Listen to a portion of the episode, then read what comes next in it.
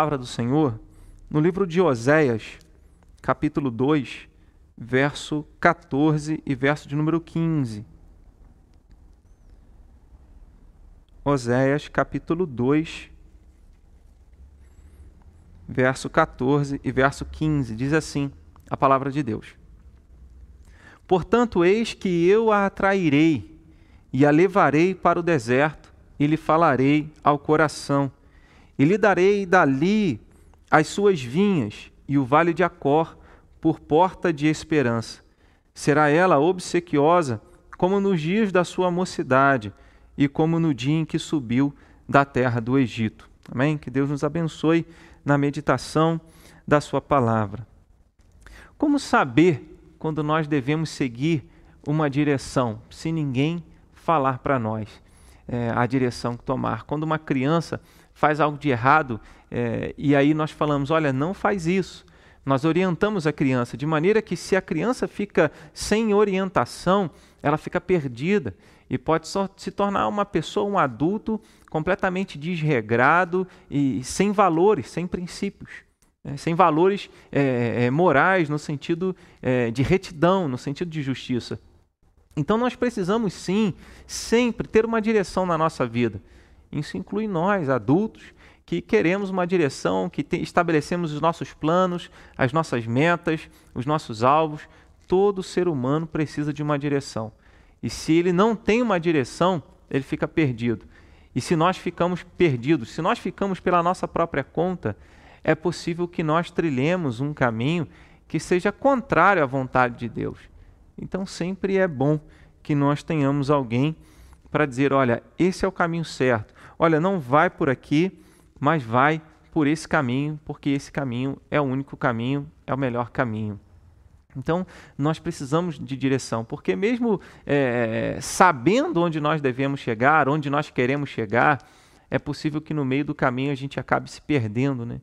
esquecendo é, dos valores, dos princípios da palavra de Deus. Então nós precisamos sempre de uma direção na nossa vida. É sempre bom ter é, a voz do Senhor falando ao nosso coração. E é o que o texto é, nos ensina, o um momento em que o povo estava distante de Deus. O profeta Oséias é levantado num tempo para pregar a mensagem de Deus para a nação de Israel, o reino do norte.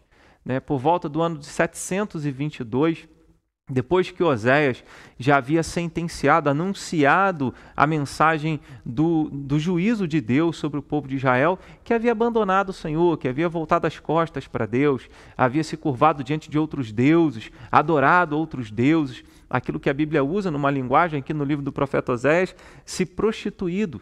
A, a prostituição espiritual, o povo havia deixado os caminhos do Senhor, havia se perdido na direção e então é, entrou num caminho errado, no caminho da idolatria, no caminho da desobediência, no caminho em que ele não considerava a vontade de Deus, mas tão somente os seus próprios prazeres. E aí Deus envia o profeta Oséias para dizer: olha, vocês serão disciplinados, vocês serão espalhados pelo mundo inteiro.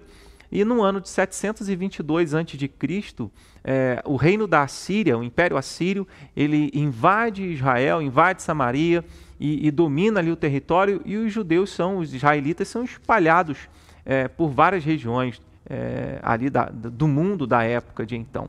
Né? E aí o povo fica espalhado, o povo sofre essa disciplina do Senhor. Tanto que no versículo de número 13, do, desse capítulo 2, o profeta está dizendo: Castigá-la-ei pelos dias dos Baalins, nos quais lhes queimou incenso e se adornou com as suas arrecadas e com as suas joias, e andou atrás de seus amantes, mas de mim se esqueceu, diz o Senhor. O povo que é, experimentou a bênção de Deus, conquistou a terra prometida, que é a terra de Canaã, uma terra farta, mas agora o povo foi espalhado, o povo foi lançado para fora da sua própria terra, o povo foi castigado, disciplinado pelo próprio Deus. Isso parece algo muito ruim de se viver, é, muito difícil. Você está na sua casa, você tem aparentemente a sua vida controlada e de repente o seu mundo vira de pernas para o ar, você perde todas as coisas, você se vê é, tendo que fugir da sua cidade, tendo que fugir do seu país, indo para um outro lugar, porque você, se você ficar, você irá morrer. Né? Essa era a realidade da nação de Israel, do Reino do Norte. E aí então, isso era um sinal da disciplina de Deus, do castigo de Deus, do juízo de Deus, por causa da maldade, por causa da idolatria, por causa de um povo que se esqueceu é, do cuidado de Deus, se esqueceu da vontade é, do Deus que havia levado o povo a conquistar aquela terra onde ele morava, a terra prometida, a terra de Canaã. Mas, juntamente com a mensagem de juízo, com a mensagem de castigo, com a mensagem é, dura de se ouvir, Deus também envia o profeta Oséias para anunciar uma mensagem. E uma mensagem que tinha o objetivo de falar ao coração do povo dele, do povo de Deus. E é sempre bom lembrar disso, em que em momentos de lutas, de tribulações, Deus tem uma palavra para falar ao nosso coração.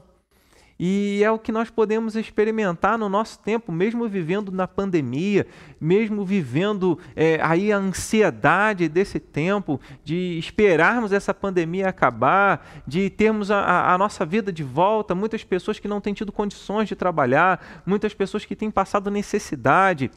Né? Queremos que tudo isso passe, que tudo isso acabe. Mas que bom saber que pode nos faltar muitas coisas mas nesse tempo de luta e de tribulação, não nos falta um Deus que quer falar ao meu e ao seu coração. Né? E é o que é o título da nossa devocional nessa noite. Quando Deus fala ao nosso coração. Né? E aqui no texto, no verso de número 14, na primeira frase, ele diz: Portanto, eis que eu a atrairei.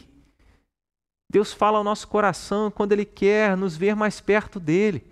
Deus quer que nós estejamos mais perto dele a cada dia. Ele não quer que nós vivamos uma vida longe dele. Então ele diz: Eu a atrairei. É interessante é, observar o, o, agente desse verbo, né, aquele que pratica a ação aqui, é, é o próprio Senhor.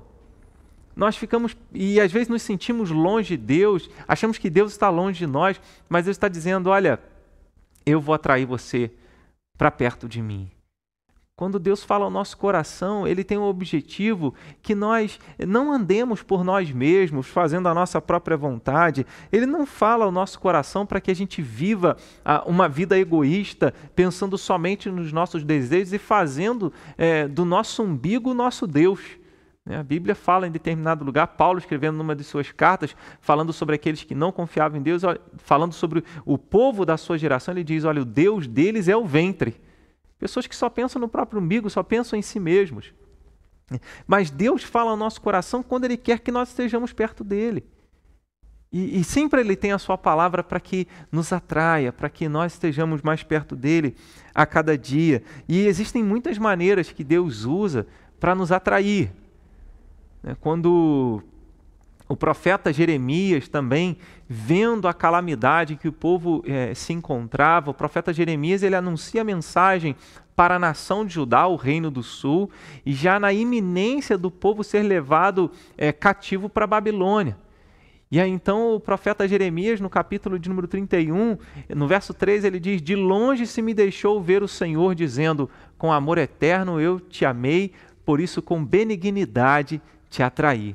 Então nós temos um Deus que fala ao nosso coração para nos atrair, para que nós estejamos perto dele. Isso revela o que? Revela um Deus que nos ama.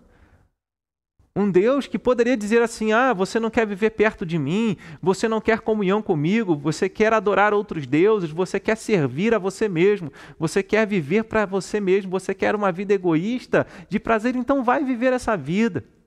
Deus poderia dizer isso, como nós muitas vezes fazemos, quando nós queremos ajudar alguém e esse alguém não quer ser ajudado, e a gente abre mão muitas vezes, a gente diz: Não, você não quer, então fica para lá e eu para cá.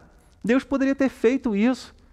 E o povo havia dado as costas para ele, depois de tudo que ele fez, de ter levado o povo, de ter tirado o povo do Egito, salvado o povo e, e dado uma terra próspera para o povo. É, o povo volta as costas para Deus Deus poderia ter dito assim: já que vocês querem adorar outros deuses, vocês querem servir a, a, outros deuses, então não quero mais nada com vocês. Mas Deus não faz isso. E Deus não faz isso porque Ele ama. Ele é um pai que cuida e quer atrair os seus filhos para perto dele. É um pai que quer ter os seus filhos perto. Jesus Cristo, é, no seu ministério na terra, ele falou em João capítulo 12, verso 32: E eu, quando for levantado da terra, atrairei todos a mim mesmo. Até Jesus falou sobre isso. Ele, como Deus, querendo atrair todos a si. E quando ele diz, e eu, quando for levantado da terra, ele está falando sobre a crucificação quando ele é colocado no madeiro, quando a cruz é, é firmada ali sobre o Gólgota, sobre o Monte Caveira, onde ele é crucificado, onde Jesus é crucificado. E Jesus está dizendo aqui: olha, quando ele for levantado, quando eu for levantado, atrairei todos a mim mesmo. E então nós aprendemos que o amor de Deus, que fala o nosso coração para nos atrair para perto dele, a manifestação máxima desse amor de Deus é a cruz do Calvário. É ali que Deus manifesta o seu amor, o seu grande amor por cada um de nós, nos atraindo, gritando e chamando todos para si. E foi assim que Deus falou, foi assim que Deus disse: Olha, eu amo o mundo de tal maneira que entreguei o meu filho unigênito para que todo aquele que nele crê não pereça, mas tenha vida eterna. Não existe maior amor do que esse, e Jesus fala isso aos discípulos no Evangelho de João, capítulo de número 15. Ele diz: Olha, ninguém tem maior amor do que este de dar alguém a própria vida em favor dos seus amigos.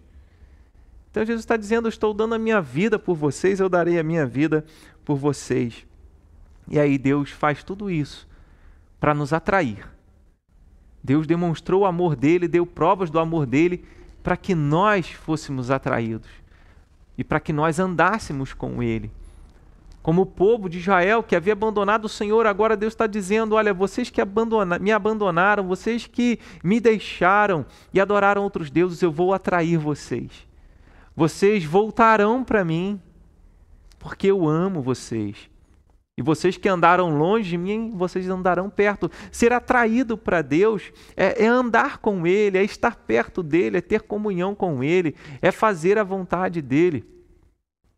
Estar perto de Deus, ser atraído por Deus, é fazer a vontade de Deus, é, é fazer a, a vontade dEle, é estar longe é, é, é, fazer uma aliança com Deus, estar longe da prática do pecado, de uma vida de desobediência e fazermos aquilo que Deus determina que nós façamos, que nós obedeçamos a palavra de Deus, que nós sejamos atraídos pelo amor de Deus, pela palavra de Deus que nos fala do quanto Deus nos amou, mas que nós, é, constrangidos por esse amor de Deus, possamos é, ter um coração disposto a fazer aquilo que Deus quer que nós façamos.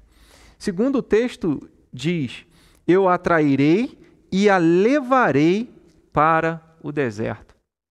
Deus levaria o povo dele ao deserto. E como Deus faria isso? Eu mencionei que Deus é, enviou o profeta e disse: Olha, vocês serão julgados, vocês serão disciplinados. E no ano de 722, como eu já mencionei, antes de Cristo, a Assíria invade Samaria, invade o reino de Israel e, e o povo é disperso. O povo é levado cativo, mas também muitos dispersos por várias regiões do mundo da época. Esse era o deserto.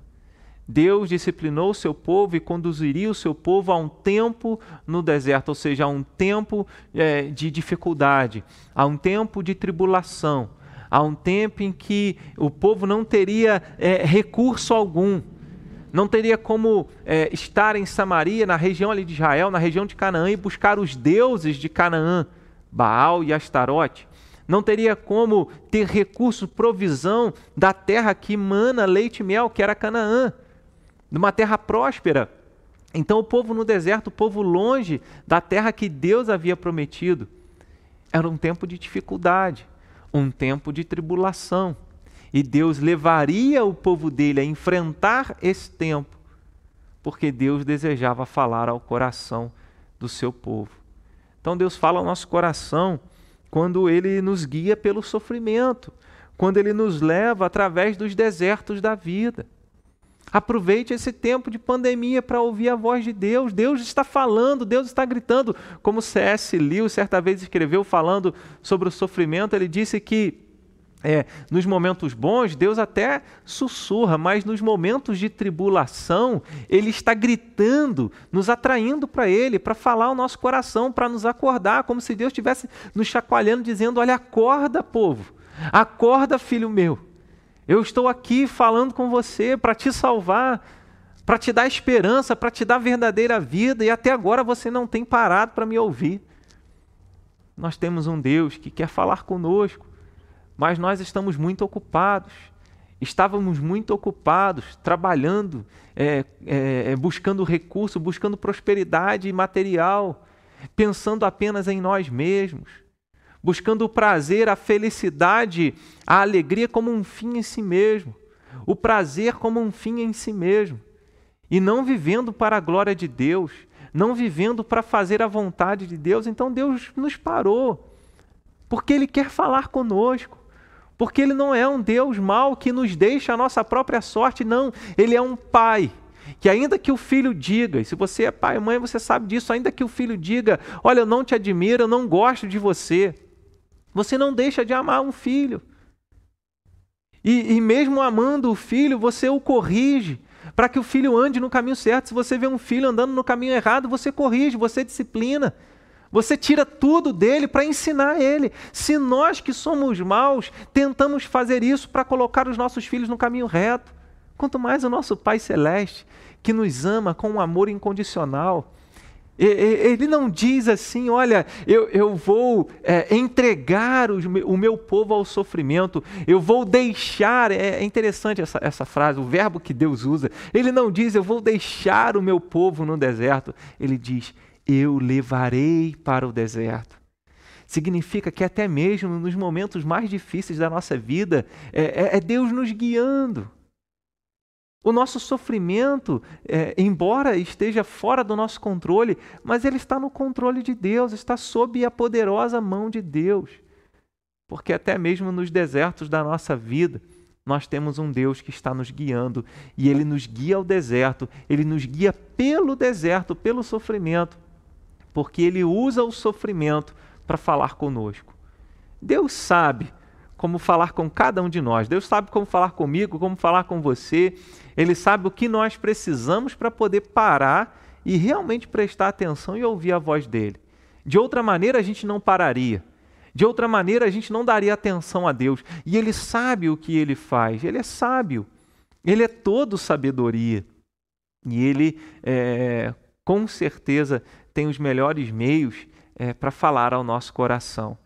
Em Deuteronômio 8, Moisés diz que Deus levou o povo dele ao deserto para saber o que estava no coração, para saber se o povo confiaria em Deus e no final para fazer bem ao povo. É o que Oséias está dizendo aqui, é o que Deus fala através do profeta Oséias: levarei para o deserto e falarei ao coração. Então nós temos um Deus que nos ama, que usa o sofrimento, usa todas as circunstâncias da nossa vida para que nós estejamos perto dele, para que ele fale ao nosso coração e nós possamos parar para ouvir, porque a voz de Deus está aí, ecoando em todos os lugares através da sua palavra, através de tantas situações que têm acontecido no mundo, mostrando cada dia mais que o fim se aproxima.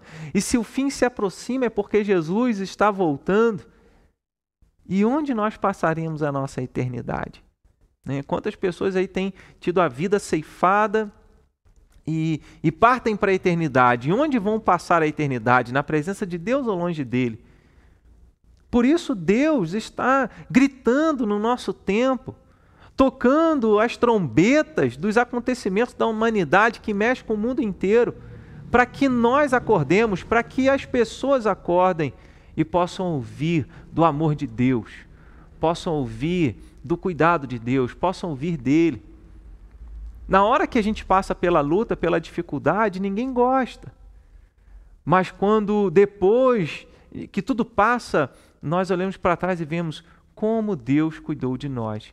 O salmista, no Salmo 119, verso 71, ele disse: Foi bom eu ter passado pela aflição para que aprendesse os decretos de Deus. Então ele reconhece que foi bom ele ter passado pelas lutas, pelo tempo difícil, para que ele aprendesse mais da palavra de Deus. Então use esse tempo, não, não, não deixe esse tempo de luta, de tribulação, passar sem um propósito, como algo vazio na sua vida. Aproveite cada momento para buscar a Deus, para perguntar, Senhor, qual é o teu propósito para a minha vida? Eu quero fazer a tua vontade, me ajude a enfrentar esse tempo. E esse tempo, então, te aproxima de Deus. E esse tempo de tribulação pode te aproximar do Senhor. Tempos difíceis. Na verdade, por mais que doa em nós, são instrumentos de Deus, são oportunidades que Deus nos dá para que nós estejamos mais perto dele, para que nós possamos valorizar a verdadeira comunhão com o Senhor, para que nós paremos de brincar de que cremos em Deus. O, o, o, povo de Israel, Reino do Norte, ele não deixou de acreditar em Yahvé, em Jeová, no Senhor, Deus Todo-Poderoso, mas ele acreditava em Deus, mas se curvava diante de ídolos, se curvava diante de imagens, se curvava diante de outros deuses. E não é isso que Deus quer. Deus quer que nós tenhamos Ele somente como nosso Senhor, como nosso Deus, como nosso Salvador e que nós possamos ouvir a voz de Deus. Jó, quando passou por todo o sofrimento que ele passou, perdeu dez filhos, perdeu toda a sua riqueza e no final perdeu a sua saúde e no final ele disse: Eu te conhecia só de ouvir falar, mas agora os meus olhos te veem, por isso me abomino e me arrependo no pó e na cinza. Jó reconheceu que todo aquele sofrimento que ele passou, embora tenha sido muito difícil, ele teve que lidar com isso o resto da vida, com a perda dos filhos dele, mas ele saiu melhor daquela situação. Ele teve mais intimidade com Deus, ele se aproximou de Deus. E é o que Deus quer, porque não tem nada mais precioso na, nessa vida, por toda a eternidade, não tem nada mais precioso do que a comunhão com o nosso Deus, do que a comunhão com Jesus Cristo, nosso Senhor e o nosso Salvador. Então, quando Deus quer falar ao nosso coração, ele nos leva pelo sofrimento, mas ele não deixa a gente no sofrimento, porque ele vai conosco. Davi fala isso, olha, ainda que eu ande pelo vale da sombra da morte, não temerei mal algum, porque tu estás comigo. É a certeza de que Deus está conosco, nos guiando até mesmo nos momentos mais difíceis, que nós possamos aprender mais dele a cada dia. Em último lugar, Deus fala ao nosso coração quando quer nos dar esperança. Esperança de restauração, esperança para a eternidade, e não esperança para o nosso tempo aqui. É, é, o apóstolo Paulo, escrevendo a primeira carta aos Coríntios, capítulo de número 15, verso 19, ele diz: Se a nossa esperança em Cristo se limita apenas a esta vida, nós somos os mais infelizes de todos os homens. Embora nós estejamos esperando a vacina, a pandemia acabar, restauração econômica, de saúde, é, estrutural de uma forma geral, de toda a sociedade, a nossa esperança não está numa vida é, plena, é, numa vida de plenitude aqui nessa terra. Nós sabemos que a nossa verdadeira vida está com o Senhor. É, é a eternidade com Ele, é a comunhão com Ele. Então, é, no verso de número 15, o profeta diz: E lhe darei dali, dali onde? Do deserto, as vinhas, as suas vinhas, seja, aquelas vinhas que o povo tinha na sua própria terra. Deus ia levar o povo ao deserto e, mesmo no deserto, Deus faria com que o deserto produzisse vinhas. E depois ele completa: e o vale, é, na parte B, né? e o vale de Acor por porta de esperança. O Vale de Acor é, é um momento, a gente encontra essa história no livro de Josué, quando o povo começa a conquistar a terra de Canaã, é, conquistaram a cidade de Jericó, mas Acã pega uma capa babilônica e, e outras imagens e, e, pertences que Deus havia dito para ninguém colocar a mão em nada. E aí, quando eles vão lutar contra a cidade de Ai, que é no, nesse vale de Acor, o povo perde a batalha, porque Acã é, estava em pecado. E aí se lança sorte e Deus mostra que o pecado estava sobre é, Acã, sobre a família dele, toda a família dele é apedrejada, e depois o povo de Deus é, é, volta a guerrear contra a cidade de Ai e sai vitorioso. Então, a, esse vale de Acor era sinônimo de derrota e uma grande vergonha para o povo de Israel. Ficou como sinônimo de vergonha e derrota. Deus está dizendo que a vergonha e a derrota que o povo sofreu da Síria, que todo aquele momento de tristeza, de grande humilhação que eles estavam fazendo, que eles estavam passando, seria transformado num tempo de grande esperança e é o que Deus faz conosco através da mensagem do Evangelho.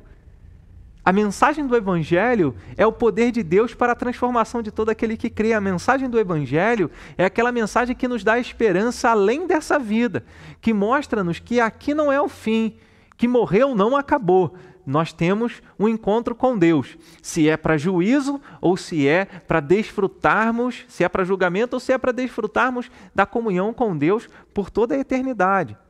O Evangelho revela-nos a, a, a, mensagem da salvação, revela-nos como sair desse tempo Revela-nos como sair desse tempo de, de tribulação, de vergonha que nós passamos nessa terra. Porque, por mais que alguém tenha recursos, não estará isento de tribulação, não estará isento de, dos problemas. Mas o Evangelho nos fala, nos aponta para um tempo onde não haverá dor, onde não haverá morte, não haverá lágrima, nem problema algum, mas estaremos para sempre na presença de Deus, com Jesus Cristo, pelos séculos dos séculos, em, em perfeição de vida, em, em toda a prosperidade que nós podemos imaginar. Né? Que a, a, Bíblia fala que vai além, nem olhos viram, nem ouvidos ouviram, nem jamais penetrou no coração humano que Deus tem preparado para aqueles que o amam. Então que nós possamos confiar nisso. A mensagem do Evangelho que nos anuncia a esperança é esse falar ao coração. Essa expressão, se a gente for buscar essa expressão no, no, é, na Bíblia como um todo, né, falar ao coração, significa falar com bondade, falar com amor, falar com misericórdia, falar de forma benigna, de forma a abençoar. E aqui o texto mostra essa, esse aspecto. Deus estava é, havia é, falado sobre o julgamento dele, mas ele traz uma mensagem de esperança. Ele quer falar ao nosso coração para que a nossa esperança não esteja nas coisas desse mundo, mas para que a nossa esperança esteja nele. Então, eh, a parte final do versículo, ele diz: será ela obsequiosa, será ela o que? A terra eh, será favorável, eh, haverá prosperidade, como nos dias da mocidade, como foi no princípio, quando o povo saiu do Egito, entrou na terra de Canaã e o povo desfrutou de todas as bênçãos da terra, de toda a prosperidade da terra. É, é o que Deus está dizendo, mostrando, apontando para nós uma esperança quando tudo dá errado, quando parece que não há mais é, é, propósito na nossa vida, o Evangelho diz que Jesus Cristo morreu pelos nossos pecados e ressuscitou o terceiro dia para que nós tenhamos vida eterna. E Jesus falou: quem crê em mim tem a vida eterna. Jesus falou: olha, permaneçam firmes, porque eu vou voltar, eu vou preparar lugar e vou voltar e vos receberei para mim mesmo, porque o meu desejo é que onde eu estou, vocês estejam também comigo. E é por isso que Deus vem falando ao nosso coração. Por isso que ele nos deixou a palavra dele, para que nós pudéssemos conhecer pelo Evangelho o quanto ele nos ama, o quanto ele nos quer perto dele, ainda que ele use o sofrimento para isso, mas ele tem uma palavra de restauração, uma palavra de esperança. A Bíblia fala que um dia todo esse mundo será queimado pelo fogo. E Deus, Jesus Cristo, irá restaurar esse mundo e nós viveremos em plenitude de vida. A Bíblia chama isso de novos céus e nova terra, o estado de glorificação, onde serão dias sem fim que jamais serão contados, não poderemos contar é, e estaremos para sempre com o Senhor. É para isso que Deus fala ao nosso coração. Deus não está preocupado em falar para nós, em revelar o futuro, em revelar a, a coisas é, da sua vida, do seu cotidiano. Ele quer falar ao seu coração uma mensagem que vai acalmar as tempestades da sua alma, que vai trazer esperança para a sua alma e mostrar para você que esse tempo não é o fim e que em Jesus nós temos verdadeira esperança. Que grande amor Deus tem por nós é maravilhoso saber isso, que é por causa do Senhor, que Ele mesmo nos atrai. Se nós ouvimos a voz de Deus, é tudo por causa dele, porque é, se formos olhar para esses dois versículos, todos os verbos aqui, é, Deus é o agente. Ele diz: Eu atrairei, eu levarei, eu falarei ao coração, eu darei o vale de Acor por porta da esperança. É isso que Deus está dizendo. Ele é o agente da nossa esperança, de tudo aquilo que nós precisamos e que a cada dia você possa buscar na Bíblia Sagrada a voz de Deus, que te renova, que te fortalece, que te atrai, que te coloca perto do Senhor, que coloca um caminho reto para os seus pés e diz: Olha, é por aqui que você tem que andar. Amém? Que Deus te abençoe, continue fortalecendo você para essa jornada junto com Jesus Cristo, ouvindo sempre a voz dele falando ao